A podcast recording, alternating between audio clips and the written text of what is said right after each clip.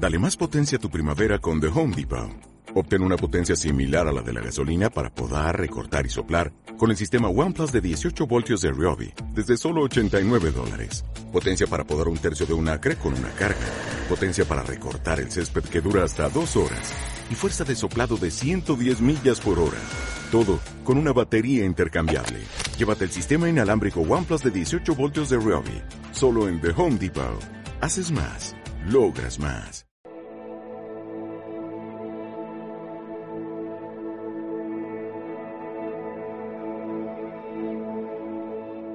Hola, buenas tardes. Bienvenidos a nuestro estudio de Santiago, eh, donde estamos viendo un libro donde nos reta a llevar la fe no solo dentro de la iglesia, sino llevar una fe activa fuera de la iglesia. Eh, hemos visto hasta ahora el capítulo 1 y el capítulo 2. Hoy vamos a ver en la clase de hoy el capítulo 3. Y bueno, espero que esté siendo de bendición y que sea un estudio donde te lleve a llevar tu vida cristiana y tu fe a algo más eh, práctico y activo, ¿vale? Porque una de las cosas que hablábamos en la introducción de este libro es precisamente que Santiago está animando y exhortando a la Iglesia a llevar lo que aprendemos, lo que recibimos, lo que entendemos de la Escritura, llevarlo a poner por obra, a que no sea una fe basada solo en la Escritura, sino una fe basada también en obras, una fe también en una fe activa, reflejando lo que recibimos y que tenemos en nuestro interior y que recibimos a través de la palabra de Dios, reflejarlo al mundo exterior, reflejarlo en hacer cosas que realmente reflejen y estén respaldadas por la escritura y estén reflejando también lo que eh, muchas veces decimos, ¿no? Reflejando a Cristo con lo que hacemos. Amén. Entonces vamos a, leer eh, los primeros versículos y ya luego entramos eh, en materia a este capítulo, ¿vale? Aunque bueno, yo creo que lo vamos a leer, lo vamos a leer entero y luego vamos a ir viendo las diferentes cosas que sacamos de este pasaje. Dice, hermanos míos, esto está en Santiago 3, versículo 1. Dice, hermanos míos, no os hagáis maestros muchos de vosotros, sabiendo que recibiremos mayor condenación. Porque todos ofendemos muchas veces. Si alguno no ofende en palabra, este es varón perfecto y capaz también de refrenar todo el cuerpo. He aquí nosotros ponemos freno en la boca de los caballos para que nos obedezcan y dirigimos así todo su cuerpo. Mirad también las naves, los barcos, aunque tan grandes y llevadas de impetuosos vientos, son gobernadas con un muy pequeño timón por donde el que los gobierna quiere. Así también la lengua es un miembro pequeño, pero se jacta de grandes cosas. He aquí cuán grande bosque enciende un pequeño fuego. Y la lengua es un fuego, un mundo de maldad. La lengua está puesta entre nuestros miembros y contamina todo el cuerpo e inflama la rueda de la creación y ella misma es inflamada por el infierno. Porque toda naturaleza de bestias y de aves y de serpientes y de seres del mar se doma y ha sido domada por la naturaleza humana. Pero ningún hombre puede domar la lengua, que es un mal que no puede ser refrenado, llena de veneno mortal. Con ella bendecimos a Dios el Padre, y con ella maldecimos a los hombres que están hechos a la semejanza de Dios. De una misma boca procede bendición y maldición. Hermanos míos, esto no debe ser así. ¿Acaso alguna fuente hecha por una misma abertura agua dulce y amarga? Hermanos míos, ¿puede acaso la higuera producir aceitunas o la vid higos? Así también ninguna fuente puede dar agua salada y dulce. Y sigue diciendo en el versículo 13, dice, ¿quién es sabio y entendido entre vosotros? Muestre por la buena conducta sus obras en sabia mansedumbre. Pero si tenéis celos amargos y contención en vuestro corazón, no os jactéis ni mintáis contra la verdad. Porque esta sabiduría no es la que desciende de lo alto, sino terrenal, animal, diabólica. Porque donde hay celos y contención, allí hay perturbación y toda obra perversa. Pero la sabiduría, que es lo es de lo alto, es primeramente pura, después pacífica, amable, benigna, llena de misericordia y de buenos frutos, sin incertidumbre ni hipocresía. Y el fruto de justicia se siembra en paz para aquellos que hacen la paz. Pues aquí es un pasaje que sobre todo la gran importancia y todo el pasaje gira en torno a qué? A la lengua, al poder de la lengua. ¿Por qué habla del poder de la lengua? Porque aquí lo que está diciendo Santiago es que tenemos el poder de bendecir y el poder de maldecir. Pero que también es lo más difícil de gobernar y de controlar de nuestro cuerpo. Porque es verdad, todo ser humano, toda persona, eh, eh, nos vemos tentados, que eso también lo hemos visto en capítulos anteriores de este estudio de acerca de la tentación, nos vemos tentados muchas veces a usarla para mal, pero también tenemos que aprenderla a usarla para bien. Y de hecho Santiago lo que está reclamando es que tenemos que intentar controlar la lengua y que no podemos, en el segundo versículo dice, porque todos ofendemos muchas veces. Si alguno no ofende en palabra, este es varón perfecto. Está diciendo, y perfecto, la escritura dice que perfecto solo hay uno, que es Cristo.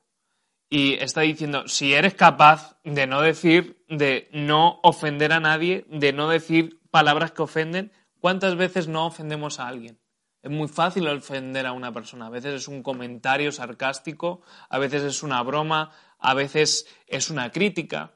A veces intentamos hacer una crítica constructiva, pero al final no deja de ofender, aunque sea constructivo. ¡Ay, qué mal has dado eh, el estudio! Podías haber dado así esto, o, podías haber dicho lo otro, o se te ha olvidado decir no sé cuánto.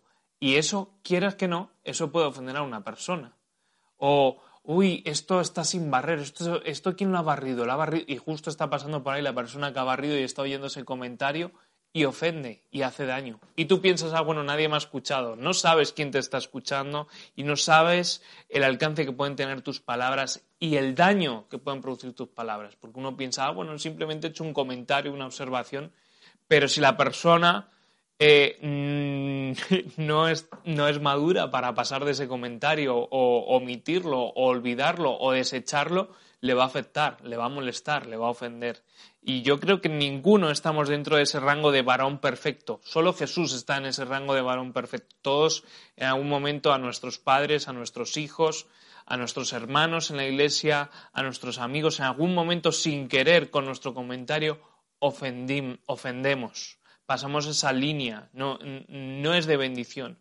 Y muchas veces la balanza pesa más hacia la ofensa, hacia el hablar mal, hacia el criticar, en lugar de utilizar más la lengua para bendecir, para declarar bien, para declarar bendición, para declarar prosperidad, para honrar a esa persona, para reconocer a esa persona, ¿verdad? Y, va relacionado a lo que vamos a ver en el capítulo 4, que habla sobre, sobre el orgullo también, ¿no?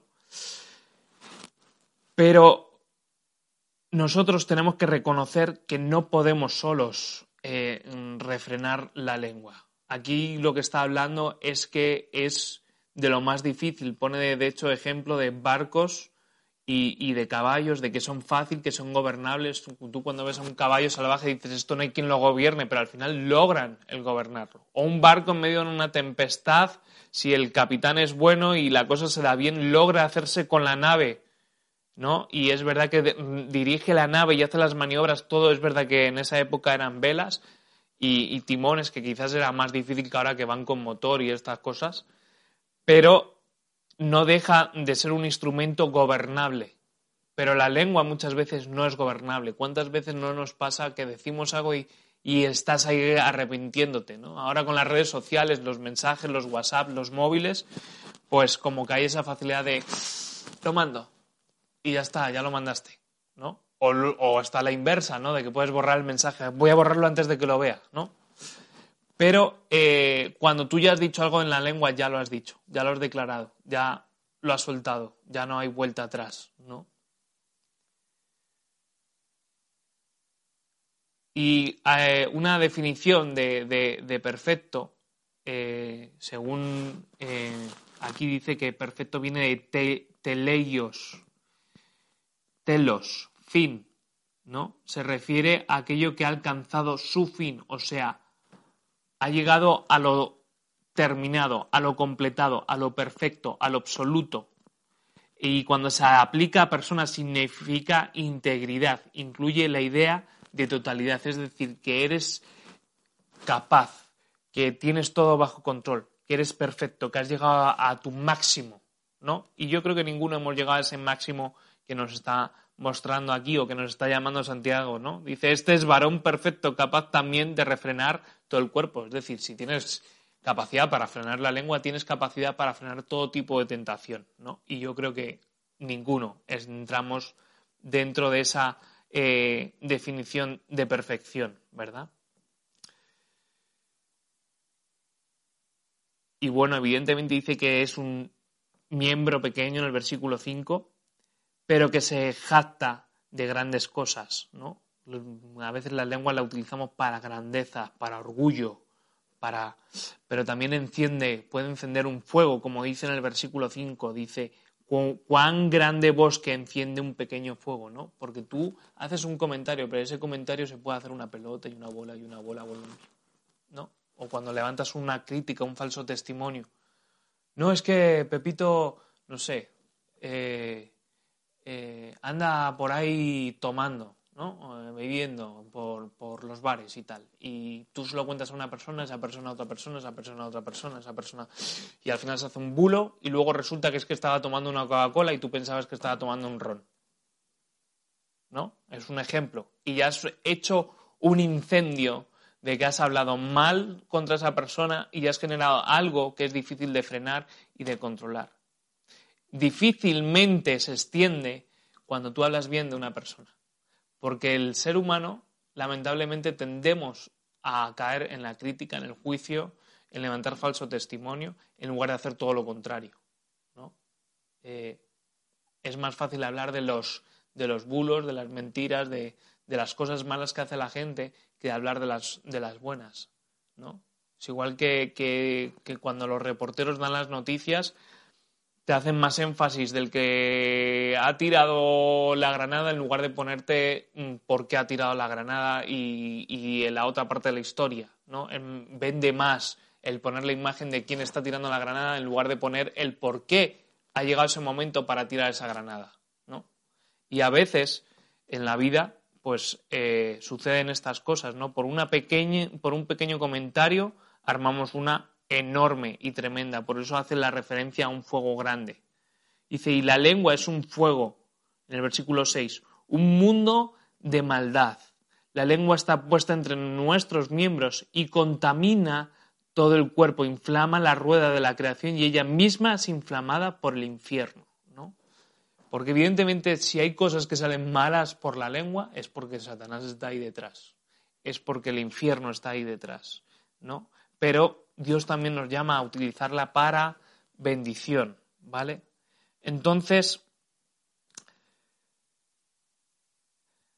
aquí hasta este capítulo, eh, hasta el capítulo 3, hemos visto eh, que Santiago nos ha explicado tres características del creyente maduro, ¿no? La paciencia en las pruebas, ante la tentación, que es importante ser paciente contigo mismo y, ser paciente con las circunstancias. La práctica en la verdad, alguien que se mueve en una fe filosófica, alguien que, se, que, practica lo que realmente ve, lo que realmente siente, lo que realmente tiene, practica la verdad, las escrituras, practica lo que viene de Dios.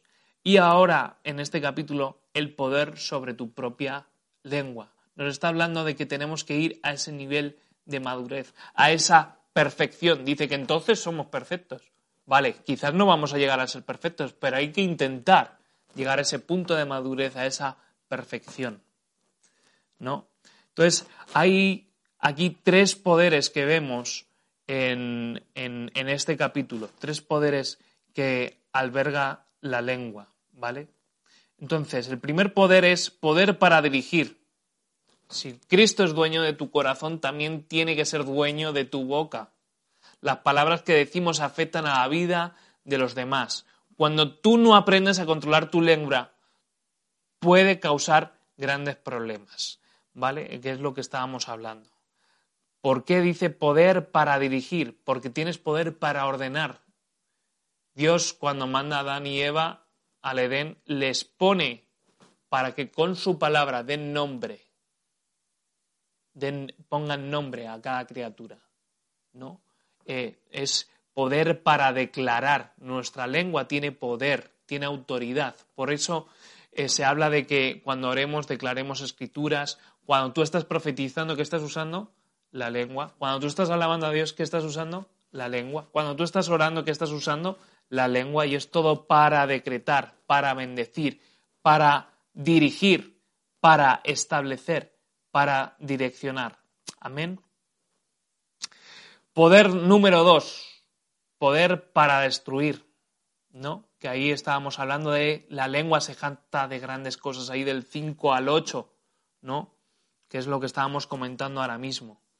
muchas veces los problemas empiezan por una chispita, por un fueguito, y de ahí se produce un incendio enorme, ¿no? Incluso a veces, que no lo hemos nombrado, pero a veces hay divisiones en iglesias, muerte de personas, muerte de ministerios, Em, personas que se separan de la relación con Dios simplemente por chismes, por cosas declaradas, por ofensas que hermanos han lanzado, por mensajes que a veces se han lanzado que no se tenían que lanzar, etcétera, etcétera. Entonces es un, es un miembro poderoso, ¿vale?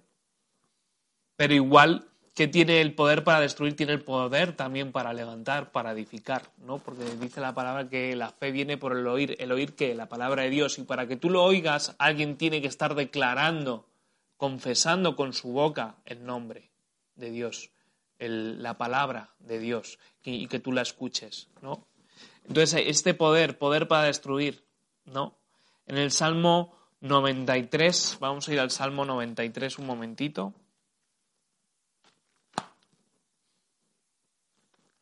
Acompáñame con, con tu Biblia. Aquí, ya lo tengo por aquí.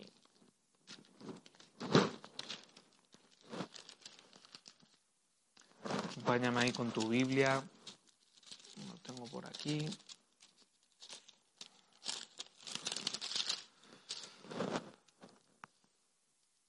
El Salmo 93.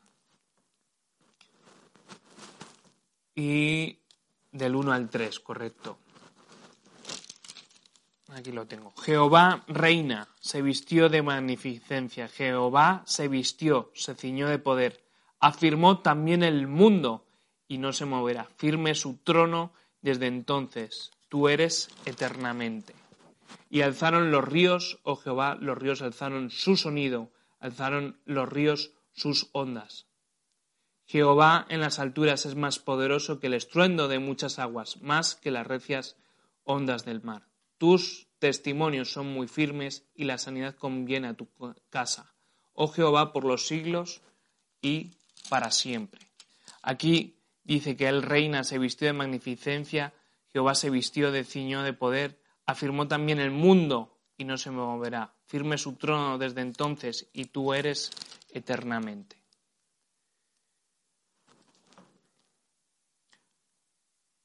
Aquí vemos que es una declaración de lo que es Jehová y dice que, como dice, se vistió, se ciñó de poder y afirmó también el mundo. Afirmó. ¿Y cómo afirmas?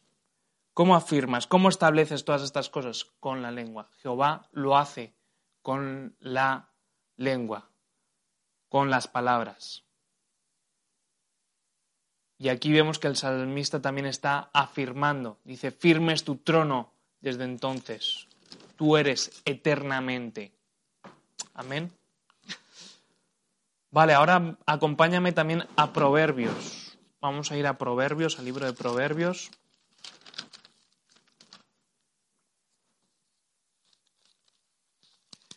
Proverbios 17.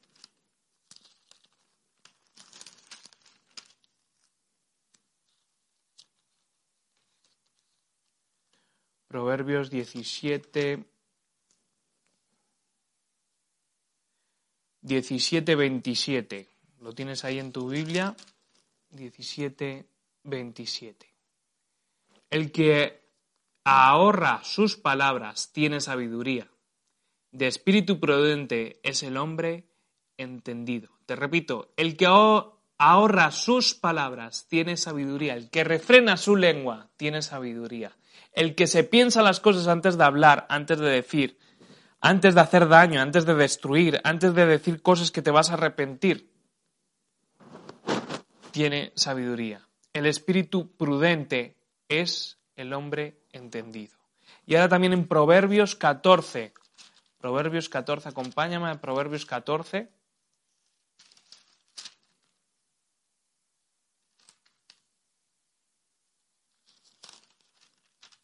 14, 14, 29.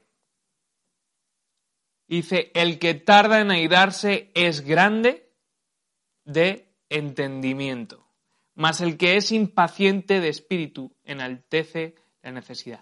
El que tarda en airarse es grande de entendimiento. El que tarda, porque muchas veces la lengua perdemos su control cuando estamos enfadados. Cuando algo nos molesta, cuando estamos irritados, cuando estamos dolidos, cuando ha habido algo o, alguien o una situación o una circunstancia que nos ha dolido, que nos ha molestado, a veces hace que digamos y que declaremos y que digamos cosas que son para destrucción. Destrucción para uno mismo o destrucción para otra persona o destrucción de, de un organismo, de una familia, de la iglesia, de lo que tú quieras. Pero tus palabras tienen poder. Las palabras de Dios tienen poder. Tus palabras tienen poder. Lo que tú hagas con tu lengua tiene poder. Y por eso es una bestia salvaje, porque como tú la dejes y la des rienda suelta, puede hacer lo que sea. Igual que puedes hacer cosas para bendición, pero aquí en este punto el poder para destruir, ahí lo tienes, ¿vale? Y la lengua tenemos que domarla. Uno de los pasos una de las cosas que entendemos cuando uno viene al Evangelio es precisamente el aprender a refrenar la lengua, dejar de decir palabrotas, decir, dejar de hablar enojado, mm, dejar de faltar al respeto, aunque hay muchas cosas que en teoría uno pues en su crianza debería de aprender, pero la verdad o la realidad es que hay muchas veces que le damos rienda suelta e incluso uno piensa que está justificado, que no pasa nada. No, es que me he enfadado, no pasa nada que te lo diga así. No, está mal, es pecado. Si no estás agradando a Dios con lo que tú estás haciendo, está mal y es para destrucción. Y por eso tenemos que domarla, igual que, que un animal salvaje, domarla, domarla y domarla, para que esté controlada y que realmente cumpla la voluntad de Dios, cumpla el propósito de Dios. Acompáñame también a Salmos 39. ¿Vale? Vamos a ir a Salmos 39. Que aquí habla algo también acerca de lo que estamos viendo hoy, ¿vale? Salmos 39. Y dice, yo dije, atenderé a mis caminos para no pecar con mi lengua atenderé a mis caminos para no pecar con mi lengua. Guardaré mi boca con, ¿qué dice? Con freno, en tanto que el impío esté delante de mí. Enmudecí con silencio y me callé a un respecto de lo bueno y se agravó mi dolor. Se enardeció mi corazón dentro de mí, en mi meditación se encendió fuego y así proferí con mi lengua. Aquí tenemos un ejemplo de lo que estamos hablando. Hay veces que tú tienes que frenar tu lengua, pero como dejes que salga, uff, lo que sale. ¿no? Aquí el salmista está diciendo que había algo bueno que lo refrenó, enmudecí con silencio, me caía un respeto de lo bueno y se agravó, aumentó mi dolor y se enardeció mi corazón dentro de mí y en mi meditación se encendió, ¿qué dice? Fuego, y así proferí con mi lengua, ¿no? Se enervó, se... ¡Pum! Y ahí sale, ¿no? Entonces, también al principio dice, atenderé a mis caminos para no pecar con mi lengua. Si tú estás centrado en lo que tienes que hacer, estás por donde tienes que hacer y te preocupas de lo tuyo y no entras en, en juzgar ni en hablar mal de nadie y en medir nada a nadie, vas a estar cumpliendo la palabra de Dios. Vas a estar evitando que tu boca haga algo de lo que luego te quieras arrepentir y no puedas. Porque muchas veces tiramos la bombita y luego hay que arreglar esa bombita que has tirado y es mejor evitar ese punto de tirar la bombita que tirarla y luego tener que reparar las cosas. ¿Vale? Pero también la lengua es algo bueno, ¿vale? También es algo bueno, así que vamos a volver otra vez a donde estábamos ahí a nuestro querido Santiago. Santiago capítulo 3, si te acabas de unir, pues bienvenido a este estudio de nuevo. Estamos viendo el capítulo 3 de Santiago. Vamos a ir ahora al versículo 9, que ahí nos dice, con ella bendecimos a Dios y Padre, y con ella maldecimos a los hombres que están hechos a la semejanza de Dios. ¿no? Quédate con esta primera parte. Aquí vemos otro poder. Es un poder para deleitarnos en Dios, para bendecir a Dios, para bendecir a nuestros hermanos, para hablar bien, bien, hablar bien de nuestra mujer, hablar bien de nuestros hijos, hablar bien de lo que Dios es para nosotros, traer palabra de esperanza, traer palabra de vida, traer el mensaje de salvación. La lengua, ese es su propósito, comunicarnos. ¿Comunicarnos con quién? Con Dios. Y después de comunicarnos con Dios, comunicarnos en horizontal con todos, que todos conozcan lo que Dios tiene que decir. Que tú seas un instrumento para llevar el mensaje de Dios allí donde vayas. Que yo sea un instrumento para llevar el mensaje de Dios allí donde vaya. Que sea una persona íntegra, que demos testimonio, que utilicemos la lengua para bien, no para decir palabrotas, no para criticar al profesor, no para criticar al jefe, no para criticar al compañero, no. A veces hay circunstancias que de repente oyes ahí en el trabajo de un compañero discute con otro compañero, tú estás llamado para traer paz ahí en el medio y traer palabra de bendición y no traer palabra como estábamos viendo, usar el poder de destrucción. Tienes poder para dirigir, que puedes dirigir para bien o para mal, y tienes poder para deleitar, para traer bendición, para traer descanso, para traer paz, para profetizar, para traer palabras de bendición. Y ese es el propósito que tenemos. Cuando hay deleite, nuestro corazón es sanado, es fortalecido. Cuando tú traes palabra y declaras palabras y profetizas y declaras salmos sobre tu vida, palabra de Dios sobre tu vida, tú estás trayendo deleite. Es un poder para deleite. Amén. Eh, acompáñame a Proverbios 10 para completar esta enseñanza que estamos viendo de los poderes de la lengua a Proverbios, esto está más para aquí.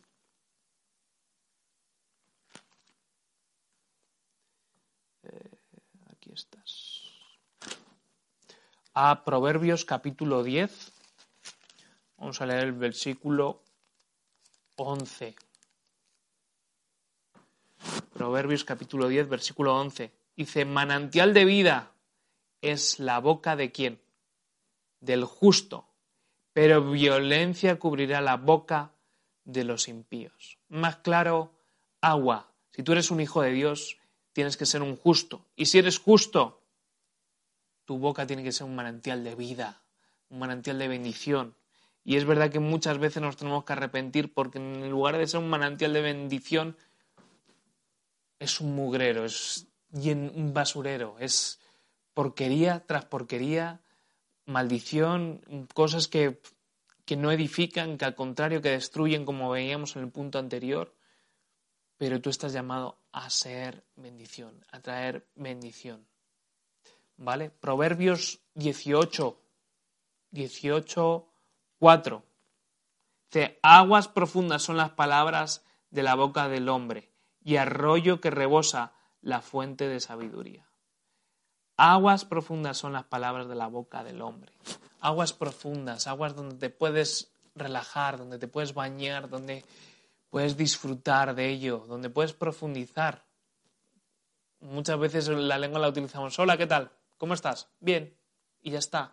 Úsalo para profundizar, para disfrutar de esa relación, de esa amistad, de disfrutar de tu matrimonio hablando, teniendo conversaciones de vida, disfrutando con tus hermanos de la iglesia, disfrutando con otras personas, de trayendo bendición con eh, nuestras palabras.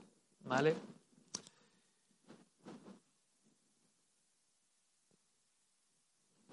Es poner palabras que también sean de bendición, ¿no? Que sean síntoma de madurez.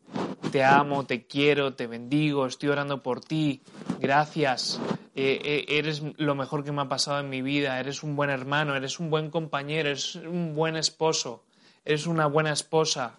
Eh, doy gracias a Dios por tu vida, que Dios te bendiga. Dar gracias, pedir las cosas por favor, eso es un deleite, es disfrutar, es sano para ti que lo dices, pero también el escuchar que otros también lo digan. Porque disfrutas de esa relación, de esa forma de pedir las cosas, de ese hablar, de ese entenderse. Amén. Pues volvemos otra vez a Santiago, capítulo 3, seguimos, ya estamos casi por terminar la clase.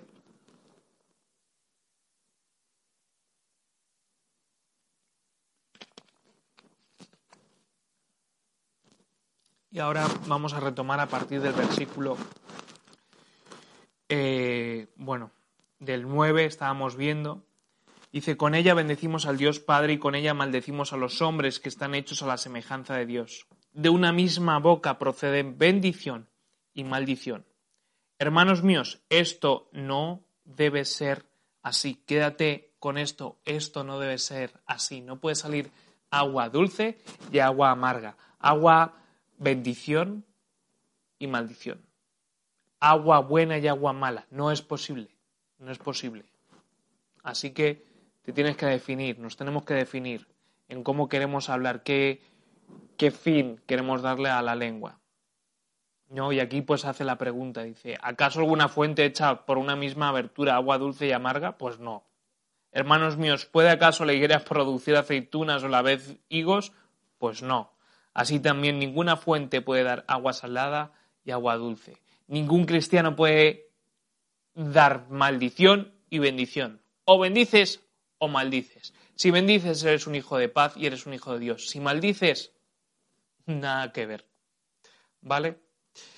Ok, pues pasamos ahí al versículo 13. Dice, ¿quién es sabio y entendido entre vosotros? Muestre por la buena conducta sus obras en sabia mansedumbre. Pero si tenéis celos amargos y contención en vuestro corazón, no os captéis ni mintáis contra la verdad. ¿No? Dice, pues que, que, que, no tenemos que tener celos, ¿no? Y los celos son como los colmillos de, de Satanás, ¿no? Es algo ahí que está ahí que nos come. ¿No? Y, los celos no son buenos, no trae nada bueno el tener celos. Una cosa es tener celos buenos, ¿no? De, ay, cómo me encantaría tener tu coche, qué bueno que lo hayas podido conseguir. Vale. Pero otra cosa es tener celos que te coman por dentro y que produzcan en ti una actitud que vaya a ser de destrucción los celos no puedes permitirlo que estén en tu vida, tienes que desecharlo. No puedes ponerte celoso, tienes que ponerte contento de que el otro tenga lo que tenga. Y muchas veces uno de los ataques y por los que viene el enemigo es precisamente por los celos. Ah, mira, ves que este que no nos va a la iglesia le va mejor que a ti. ¿No ves que a tu compañero que ha hecho trampas en el examen le han aprobado y tú que no te has tirado toda la noche estudiando? No. El diablo es muy astuto, sabe meter ese tipo celos, ese tipo de reacciones, ¿no?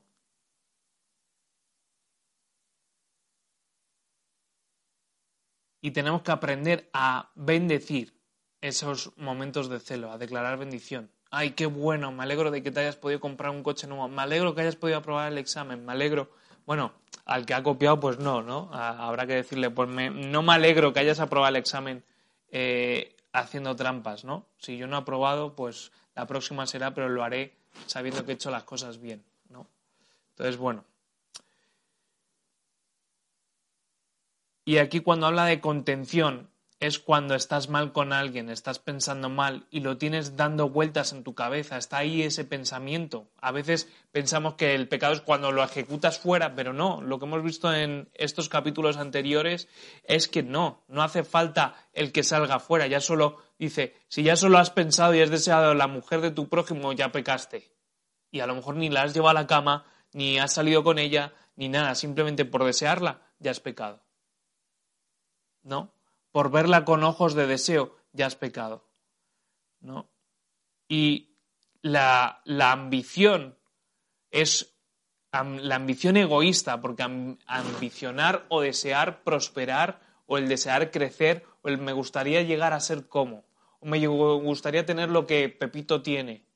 No es malo, el problema es cuando es una ambición egoísta, porque esto es la raíz del celo en plan de que, eso lo quiero para mí. Es que él no tiene derecho a ser así. Él no tiene derecho a haber llegado ahí. Tendría que ser yo el que tiene que estar ahí.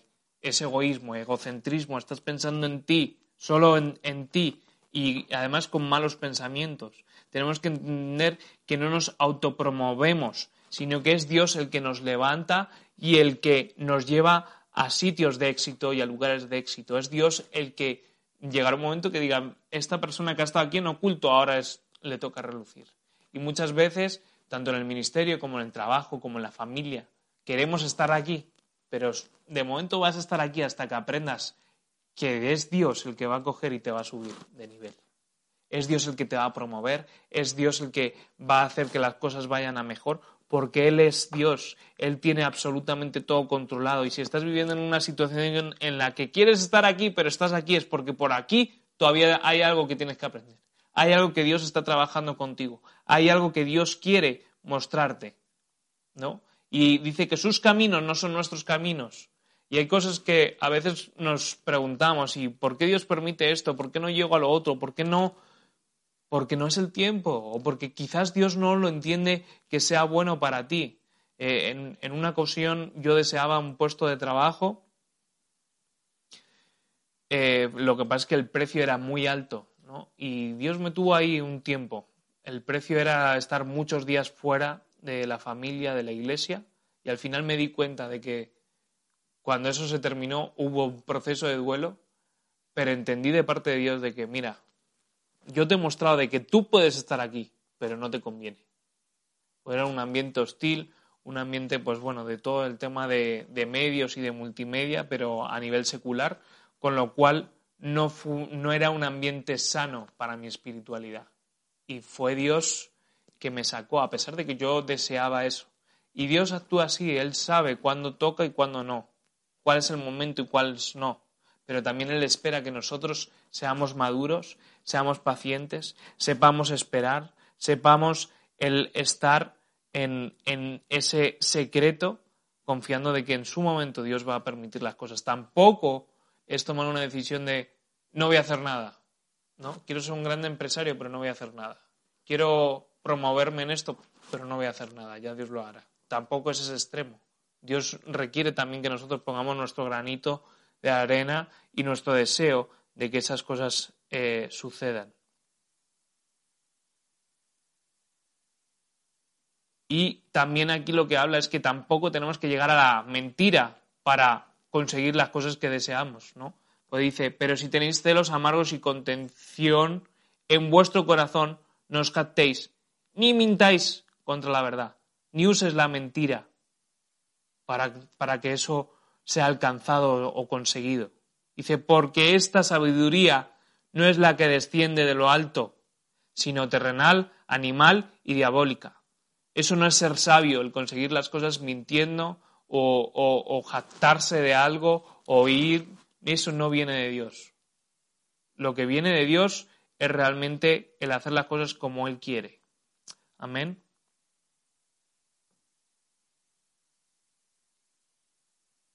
Aquí nombra tres fases de sabiduría terrenal, animal y diabólica, ¿no? La terrenal es una sabiduría que es anti Dios, anti todo lo divino, lanza semillas y espinos desafiando lo que se genera en el cielo. ¿no? Esa es la sabiduría terrenal. La animal se refiere a palabra sensual, está sujeta a los sentidos, a lo que ves, a las pasiones. Cuando alguien pasa de una relación a otra es algo sensual, ¿no? Puede seducir a multitudes y se puede mover en los dones, pero no en el espíritu y todas estas cosas es algo que, no es eh, sano, que no viene de Dios, ¿no? Eh, vamos a ver Primera de Corintios, aquí de este punto, Primera de Corintios.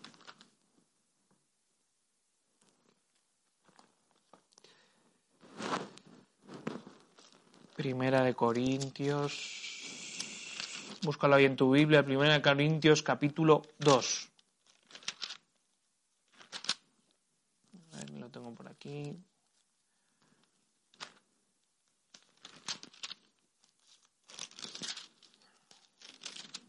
Ya llegó, ¿eh? Ya llegó. Primera de Corintios capítulo 2, versículo 14. Dice, pero el hombre natural no percibe las cosas que son del Espíritu de Dios, porque para él son locura, y no las puede entender porque se han de discernir espiritualmente. ¿no? Eh, aquí esto lo sumamos a la parte de animal, ¿no? Estamos diciendo, puede seducir a multitudes, se puede mover en los dones, pero no en el espíritu. Tú puedes tener dones, puedes tener capacidades, pero aquí, por mucho que tú quieras a nivel ministerial moverte y darte a conocer y tal, si no hay vida del espíritu. Olvídate, no estás entendiendo nada. Te estás promocionando por las habilidades que tienes, pero no porque el Espíritu Santo te esté moviendo. ¿no? Y muchas veces pues, nos pasan esas cosas, ¿no? De, que por querer relucir, por querer tal, ay, mira, mira, qué bien toco, mira qué bien arreglo ordenadores, mira qué bien no sé qué, pero no lo estás haciendo en el espíritu, no estás consiguiendo eh, ese nivel que quieres de estatus o de que te conozcan o, de, o que te ha dado celos de que otro ha llegado a ese punto, lo estás haciendo por la vía eh, mala, por el camino corto, por no contando lo espiritual, porque aquí dice que tienes que entender las cosas del espíritu también, ¿vale? Esto trae daño a la iglesia. Personas que se mueven así a nivel ministerial de, de mira qué bueno soy, pero eh, detrás no hay nada espiritual, eso no trae nada bueno a la iglesia. Tenemos que alejarnos de eso. Y luego cuando nombra la sabiduría diabólica, pues evidentemente de dónde sale la sabiduría diabólica, pues es demoníaca, procede del infierno, no son ya las trampas de las trampas. Es eh, cuando el diablo copia y plagia lo que Dios ha creado y diseñado y te permite el usarlo. O, te da el engaño. Ah, pues di esto que vas a quedar mejor. Di lo otro que vas a quedar mejor. Miente aquí, miente allí. Di esto, di lo otro. En lugar de ir con la verdad por delante, ¿no? Tenemos que buscar ir siempre con la verdad por delante. Todas estas sabidurías se mueven en las cosas que está diciendo Santiago, ¿no? Nosotros tenemos que andar en el Espíritu no en la carne. El mundo se mueve de esa manera, se mueve de esta manera, de estas cosas que estamos viendo, pero tú te tienes que mover cómo se mueve el Espíritu, cómo Dios espera que nos movamos. Nosotros somos de carne, pero somos seres espirituales en un cuerpo de carne. Y nosotros tenemos que andar en el Espíritu, andar como se andan en las cosas del Espíritu, andar a la luz de la palabra, andar a la luz de la verdad. De la verdad dice que la verdad nos hará libres. Amén. Volvemos otra vez a Santiago.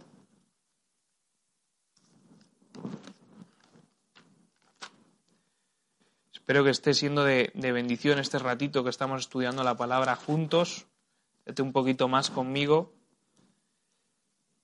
Ya vamos a, a terminar, nos queda poquito ya versículo 16, dice, porque donde hay celos y contención, allí hay perturbación y toda obra perversa. O sea, celos y contención es, ¡pum!, es la suma de todo para que reviente todo, ¿no? Dice, porque donde hay celos y contención, allí hay perturbación y toda obra perversa. Vamos, nada bueno, nada bueno traen los celos y la contención.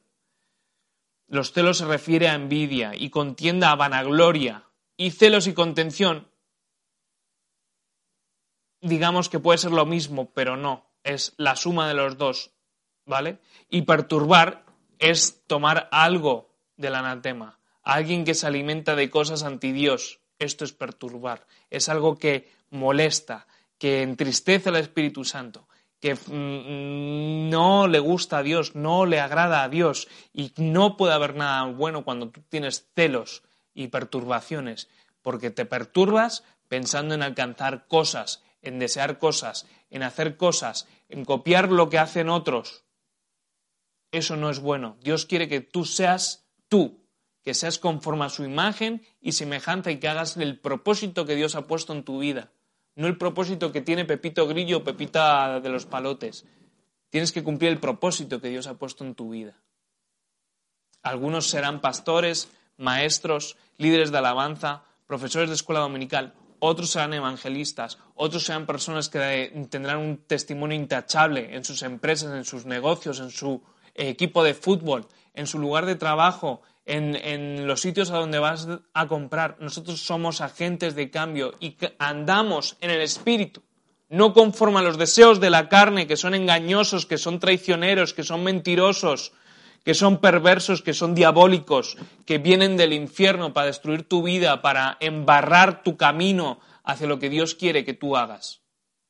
Tú tienes que tomar acciones, acciones de caminar en esta sabiduría celestial, no en la sabiduría diabólica, no en el pensamiento del hombre, no en el pensamiento de, este tiempo. Tú tienes que pensar como Dios piensa, como los hijos de Dios piensan, haciendo las cosas. Hace poco nuestro pastor nos daba un mensaje de, de, lo que nosotros somos como cristianos, lo que se espera de nosotros, que no mentimos, que no engañamos, que no hacemos nada indebido, que no lujuriamos, que no nos emborrachamos, que no nos drogamos, todas esas cosas tienen que ver con esto. Aquí solo estamos hablando de los celos y la contención, pero es que muchas veces cuando hay celos, hay contención y hay deseos de que, ah, bueno, es que Pepito, que no viene a la iglesia, tiene esto y tiene lo otro y hace lo otro y vive lo otro. ¿Por qué piensas así? Estás perturbando tu corazón, estás perturbando tu espíritu, deseando cosas que no son diseñadas para los hijos de Dios y que andan en la luz. Todo me es lícito, pero no todo me conviene. Amén. Perdón, me arranqué ahí con este punto, pero es, es así, es así. No tenemos que dejarnos perturbar. Y si tienes celos, deséchalos ahora en el nombre de Jesús. Deséchalos, deséchalos. Y Señor, te entrego esto. No quiero verlo como, como celos. No quiero tener celo de. Y si tienes celos de personas en concreto, situaciones en concreto, nómbralas. Confiésalas ahí a sus pies. Deja que el Espíritu Santo haga la obra, se lleve, se lleve ahora todo, todo celo, incluso toda palabra que hayas dicho, que hayas confesado, que hayas declarado, que hayas deseado el mal a alguien, que hayas deseado la muerte a alguien con tu lengua, deséchalo en el nombre de Jesús. Deséchalo en el nombre de Jesús. Deséchalo en el nombre de Jesús. Deséchalo en el nombre de Jesús. Deséchalo en el nombre de Jesús. Todo pensamiento que no viene de Dios se va en el nombre de Jesús. Todo deseo lujurioso, todo celo, toda contienda, toda perturbación del espíritu, toda perturbación de la mente, del corazón, se va en el nombre de Jesús. Se va en el nombre de Jesús. Declaramos la sabiduría de los cielos para hacer el bien en medio del mal declaramos la sabiduría de los cielos para contener nuestra lengua, para refrenar nuestra lengua, para usarla para bien, para usarla para bendición, para usarla para declaración, para usarla para edificación, para dirección, para destrucción de fortalezas, para destrucción del enemigo, para destrucción de lo dañino, de lo que viene del diablo, de lo que viene contra nuestras vidas. En el nombre de Jesús, en el nombre de Jesús. En el nombre de Jesús. En el nombre de Jesús lo declaramos, lo declaramos, lo declaramos, lo declaramos. En el nombre de Jesús lo declaramos. Todo pensamiento diabólico de muerte, de trampa, de hacer las cosas fuera del orden de Dios, se va en el nombre de Jesús. Oh, oh todo pensamiento, toda sabiduría terrenal, animal y diabólica se va en el nombre de Jesús. Solo hay sitio para sabiduría de lo celestial. Solo hay sitio para los principios de Dios. Solo hay sitio para que salga agua dulce por tu boca. Solo hay sitio para pensamientos de vida. Solo hay pensamientos de vida. Solo hay pensamientos de vida. Visión con propósito. Visión con deseo de servir a Dios. Visión con deseo de edificar la casa de Dios. De visión y deseo y deseo de alcanzar a otros, de bendecir a otros, de declarar palabras de bien en el nombre de Jesús. En el nombre de Jesús.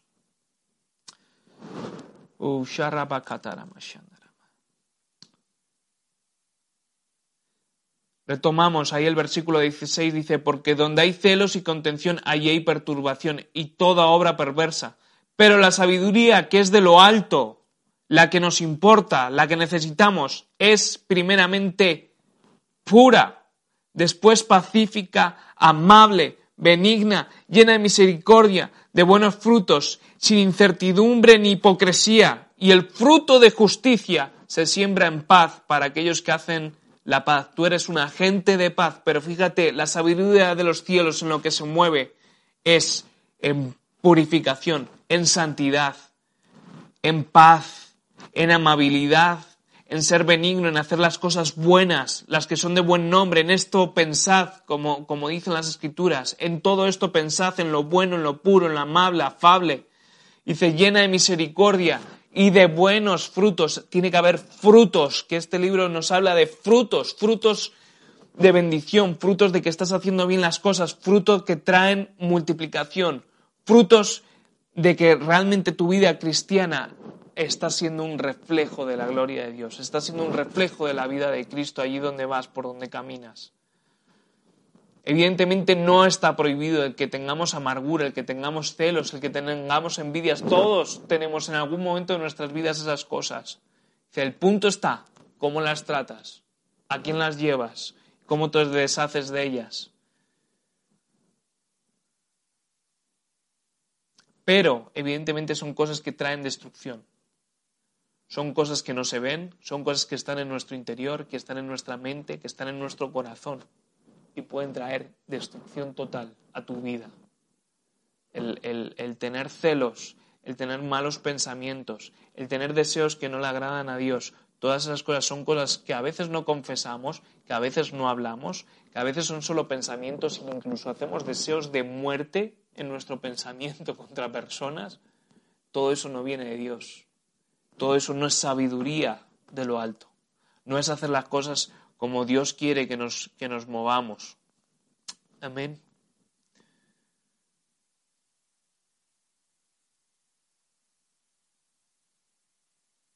Evidentemente, al principio dice, hermanos míos, no os hagáis maestros muchos de vosotros sabiendo que recibiremos mayor condenación. ¿Por qué dije, dice esto en el versículo 1, Santiago 3, ahora que estamos llegando ya al final de nuestra clase? Que sé que he dicho que iba a acabar, pero me estoy extendiendo un poco más. Dice esto, porque cuanto más tú sabes, más se te va a exigir a ti. Con lo cual, si se está escuchando esta conversación, esta clase, que estamos viendo todas estas cosas de refrenar la lengua, de no tener celos, de no tener malos pensamientos, de todo lo que estamos viendo, de huir de la tentación, se te va a exigir más del por qué no lo has hecho. Y si lo has hecho, te tienes que arrepentir y seguir luchando en alcanzarlo.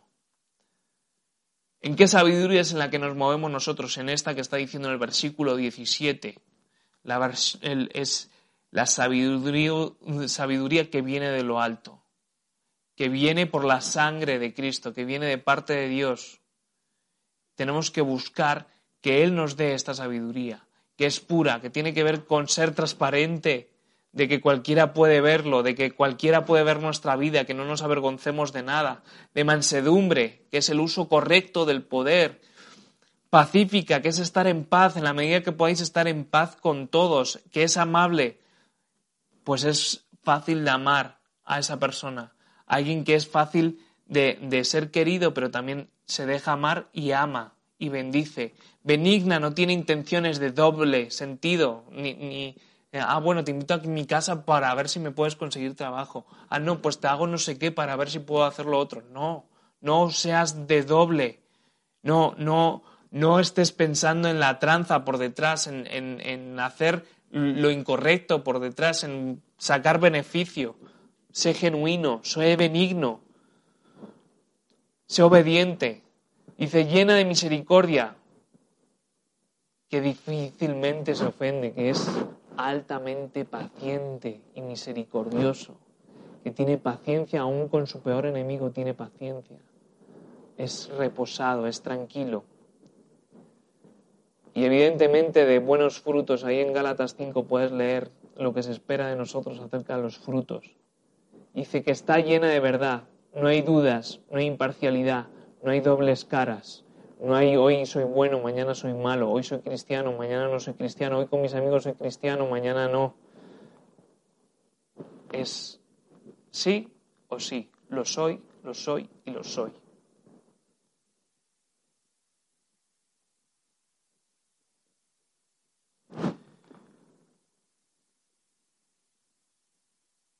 Y ahí cuando habla de no ser hipócritas, muchas veces sí somos hipócritas, decimos una cosa, pero luego a la hora de la verdad, cuando nos toca actuar, no actuamos, tienes que actuar, tienes que hacer las cosas.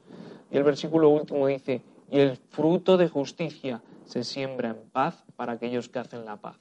El fruto de justicia es que tú estás en paz y de que tú hiciste las cosas bien. Y eso es totalmente relajante, trae paz a tu vida.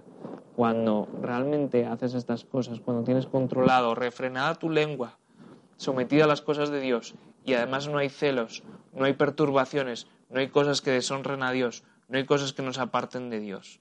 Así que hasta aquí nuestro capítulo de hoy, hasta aquí el capítulo 3. En la próxima clase veremos el capítulo 4. Espero que haya sido de bendición y si me permites vamos a orar un momento más. Señor, gracias. Gracias por este capítulo 3 de Santiago, por lo que hemos podido ver en esta tarde. Señor, ayúdanos a refrenar nuestra lengua, ayúdanos a arrepentirnos de las cosas que hemos hecho mal, que hemos confesado, que hemos declarado, que hemos incluso pensado. Señor, y quizás no han llegado a salir por la lengua, pero sí en nuestro interior han estado deseosas de salir. Señor, nos arrepentimos y te pedimos perdón, Señor. Ayúdanos a usar la sabiduría de los cielos, Señor. A hacer las cosas como tú esperas, Señor. Como aquí eh, eh, leíamos, Señor, siendo mansos, siendo pacíficos, siendo amables, siendo benignos, dando buen fruto, siendo misericordiosos, no siendo unos hipócritas, unos arrogantes, Señor, o egoístas, Señor, no haciendo uso de la sabiduría terrenal, animal y diabólica, Señor. Ayúdanos, Señor, a andar en la luz. Ayúdanos a andar como tú quieres que andemos, Señor. Y yo oro por mis hermanos y por las personas que están escuchando este estudio, Señor. Que sean libres, que sean capaces de refrenar su lengua, que sean capaces de refrenar ese pequeño miembro que, que prende fuego, Señor, que hace arder, Señor, y que nos mete en líos y que nos lleva a hacer cosas y decir cosas.